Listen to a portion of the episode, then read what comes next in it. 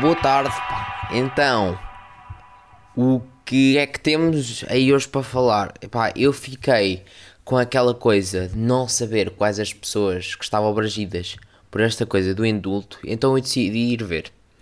E um exemplo foi o João que cumpriu uma pena de dois meses. Sabem porquê?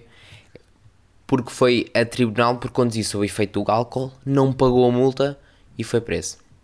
É isto, ou seja, são libertados os burros, no fundo, porque eu acho que alguém que pode não ir preso só precisando de ir a tribunal é porque ele não compareceu, ou seja, foi por não ter comparecido e por não ter pago a multa.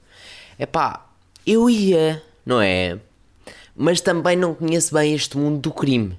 Se calhar já faz parte disto do fuck tribunal, eu quero ir para a prisão.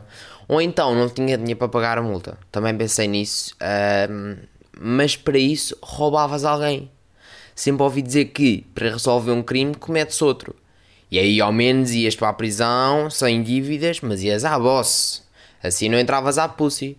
Alguém que entra numa prisão por não ter pagado uma multa e por não ter ido a tribunal é instantaneamente vítima de bullying e do que eu gosto de chamar o atiro ao sabonete. Um, pronto, e agora, coisas mais sérias. Esta história do enfermeiro, pá. Ui, esta história do enfermeiro que salvou o Boris e não sei o que é pá, tudo bem. Até que vi a reportagem onde foram à casa dele, cá em Portugal, falar com os pais e isto quando a mãe dele diz: Ah, é um orgulho o meu filho ter salvo um britânico. Pá, um britânico. Isto faz-me uma confusão.